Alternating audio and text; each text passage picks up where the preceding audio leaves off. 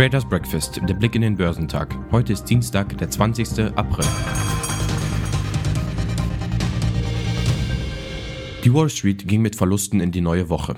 Nachdem der Markt zuletzt fast pausenlos von Rekord zu Rekord geeilt war, machten die Anleger gestern Kasse. Auch der DAX schwächelte. Die Aktien im asiatisch-pazifischen Raum waren im Dienstagshandel gemischt, da China seinen Leitzins unverändert ließ. Aktien in Japan führten die Verluste unter den wichtigsten Märkten der Region an, wobei der Nikkei um 2,12% fiel. Die Aktien auf dem chinesischen Festland stiegen dagegen bis zum Nachmittag. Der Shanghai Composite stieg um 0,29%, während der Shenzhen Component um 0,45% zulegte. Der Hang Seng Index in Hongkong notierte unverändert. Der S&P ASX 200 in Australien gab ebenfalls um 0,56% nach. Der südkoreanische Kospi gewann 0,44%. US-Aktien rutschten von den Rekordständen zu Beginn der Woche am Montag als Schwäche im Technologiesektor auf den breiteren Markt belastet. Der Dow Jones fiel um 123 Punkte oder 0,4% auf 34.077 und rutschte damit von einem Rekordhoch in der vorherigen Sitzung ab. Der S&P 500 fiel um 0,5% auf 4.163 Punkte, nachdem er am Freitag mit einem neuen Höchststand geschlossen hatte. Der technologielastige NASDAQ 100 verlor 1% auf 13.914.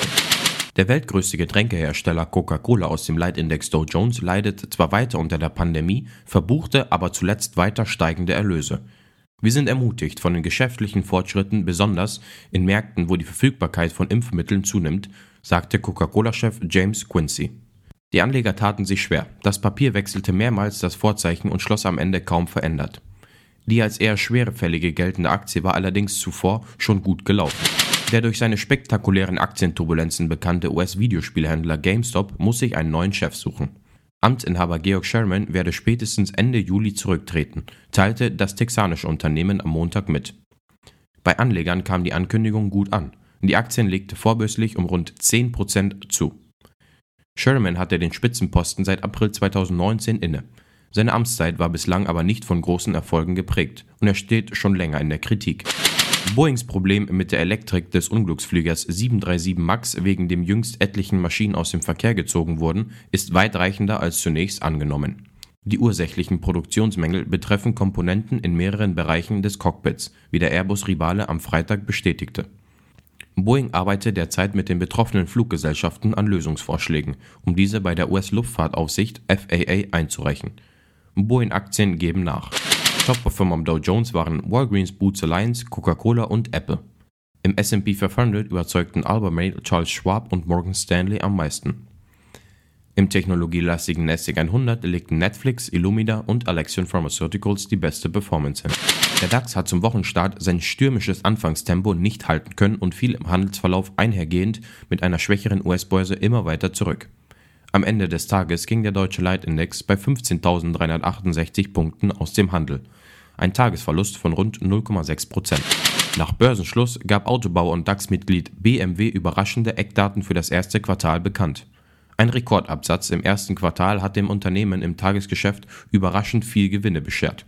Nach vorläufigen Zahlen stand vor Steuern ein Gewinn von 3,76 Milliarden Euro und damit fast fünfmal so viel wie zur Zeit des Ausbruchs der Corona-Pandemie ein Jahr zuvor. Nach eigenen Angaben übertraf BMW bei den wesentlichen Ergebnisgrößen die Erwartungen am Aktienmarkt. Die Automobilsparte konnte ihren Gewinn vor Zinsen und Steuern im ersten Quartal von 229 Millionen im Vorjahreszeitraum auf jetzt gut 2,2 Milliarden Euro steigern. Der Energiekonzern RWE ist langfristig gesprächsbereit für einen Verkauf des jahrelang heftig umkämpften Hambacher Forsts an das Landes NRW. Solange die Rekultivierung noch läuft, können wir den Forst nicht verkaufen. Danach kann man über alles reden sagte der scheidende RWE-Chef Rolf Martin Schmitz der Rheinischen Post. Die 200 Hektar Wald im rheinischen Braunkohlerevier seien etwa einen einstelligen Millionenbetrag wert. Top-Performer am DAX waren Bayer, E.ON und Delivery Hero. Heute werden die deutschen Erzeugerpreise veröffentlicht. In den USA wird das Red Book gemeldet. Geschäftszahlen kommen von Sika, Rio Tinto, Danone, Abbott Labs, Edwards Life Science, Intuitive Surgical, Johnson Johnson, Lockheed Martin, Netflix, Philip Morris Procter Gamble, Travelers und Xerox. Die Futures bewegen sich gemischt. Beim DAX wird ein Plus von 50 Punkten erwartet. Beim Dow Jones wird ein Minus von 30 Punkten und beim S&P 500 kaum Bewegungen erwartet. Beim technologielastigen Nasdaq 100 wird ein Plus von 5 Punkten erwartet.